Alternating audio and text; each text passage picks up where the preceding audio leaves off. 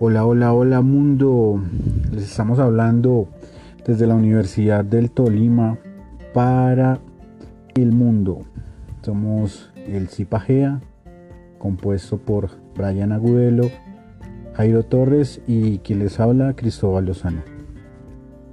En el día de hoy tenemos la oportunidad de tratar un tema que nos importa a todos. Como sabemos, Em, el planeta es de todos y todo lo que afecta al planeta pues nos concierne a todos. Em, los vamos a contextualizar un poquito para que podamos saber de qué estamos hablando.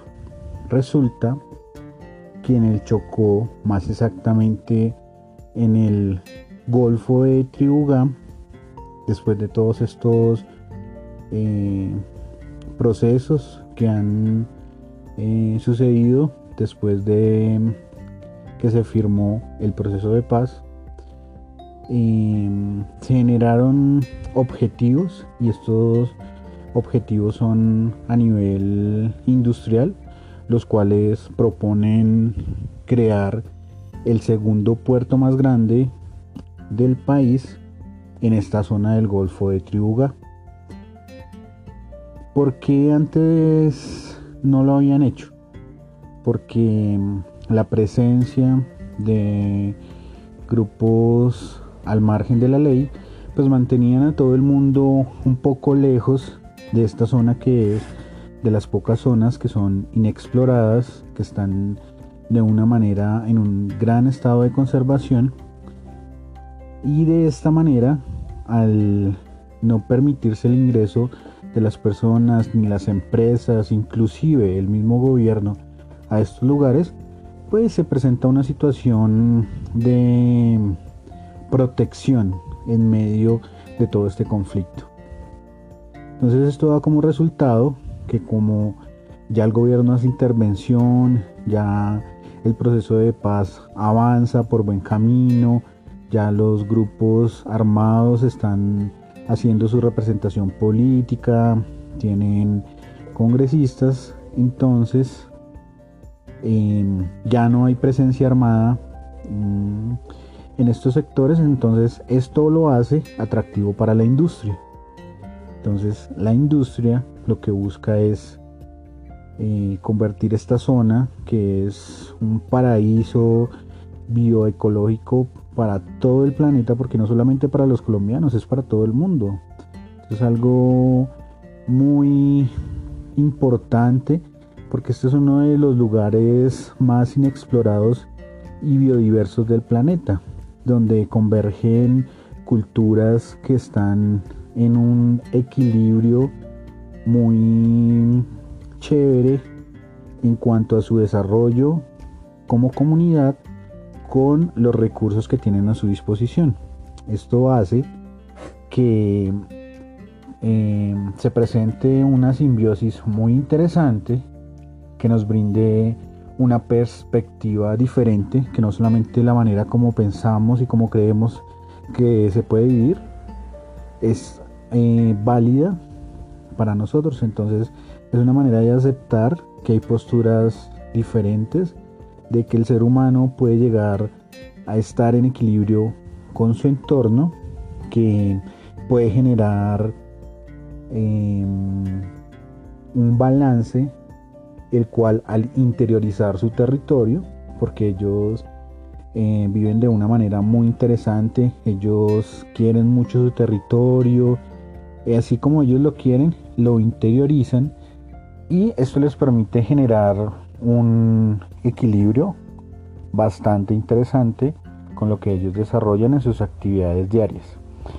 En este golfo encontramos comunidades afrocolombianas y también encontramos la comunidad en Vera. Ellos han logrado desarrollar proyectos de vida que son muy interesantes y ellos tienen un arraigo ancestral en cuanto a su territorio, a sus costumbres, a su manera de transmitir ese conocimiento que les permite tener em, un acceso a la naturaleza, a los recursos, al alimento, a la medicina, porque esta selva también les permite, por medio de sus conocimientos, ellos tienen un amplio conocimiento de la parte botánica de las plantas que tienen a su alrededor, que les permite desarrollarse en un equilibrio bastante interesante en este ecosistema. Entonces, la comunidad es parte fundamental para el desarrollo de ese equilibrio. Y como todos sabemos, eh, eh, todo ecosistema tiene energía, energía que fluye. Entonces son masas que fluyen, son todo este conjunto de equilibrio que lo que deja de servir en una parte empieza a servir en otra parte, hace que se den unas condiciones muy especiales para que se desarrollen em, unas, unas, especies que en otros lugares no encuentran eh, el espacio para poder estar en un ambiente tranquilo. Como sabemos, las ballenas jorobadas se comunican por medio de los sonidos y esto hace que este lugar, como no tiene tanta intervención de la mano del hombre, es un lugar perfecto para que ellas se puedan comunicar, porque todas las actividades que ellas desarrollan necesitan de una comunicación, cuando el macho está marcando territorio, cuando se necesita ubicar a los vallenatos, para cuando van a alimentarse, que necesitan reunir grandes grupos. Esto hace que ellas tengan un gran eh, tipo de sonidos para comunicarse.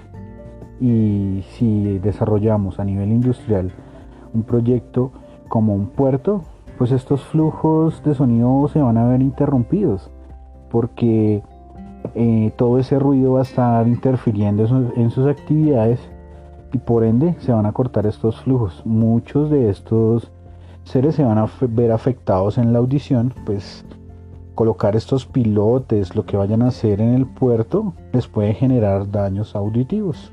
Entonces es algo muy eh, interesante a debatir los costos a nivel ambiental que nos puede traer el colocar este puerto. También encontramos especies como el tiburón martillo, que es una especie que eh, los, los especímenes grandes vienen aquí a este golfo a tener sus crías. Entonces al cortar ese flujo de dinámicas, le estamos afectando su, su desarrollo, su ecosistema. También tenemos un pez acá en el Golfo, lo encontramos, es el pez sierra, que se encuentra amenazado a nivel mundial. No solamente es aquí a nivel Colombia, sino a nivel mundial. Y aquí en el Golfo de Tribugá, este pez se puede desarrollar. Entonces, si tenemos un lugar del mundo donde podemos preservar el pez sierra, pues debemos procurar conservarlo intacto. También tenemos eh, la interacción de la barrera que presta todo este manglar. El manglar protege y es la salacuna del mar. Y si dejamos que estos flujos de energía se interrumpan, entonces se va a reducir la interacción que va a tener el mar, la playa, el mangle, van a quedar estas áreas desprotegidas y pues obviamente se va a ver eh, reflejado a corto tiempo. Entonces, por un interés industrial a corto plazo, se puede interrumpir un ecosistema que se ha conservado de manera pristina, de una manera muy interesante, por unos intereses económicos pues obviamente esto traería un puerto, trae desarrollo, pero está demostrado que el desarrollo no significa que las comunidades que están presentes en estos puertos vayan a ser los que presenten este desarrollo. Por eso las comunidades están firmando una petición para poder em, frenar el desarrollo de este megaproyecto que quieren implementar ahí. Y si tú quieres ser parte de esto, puedes firmar la petición para que no se lleve a cabo este proyecto. Muchas gracias y nos vemos pronto.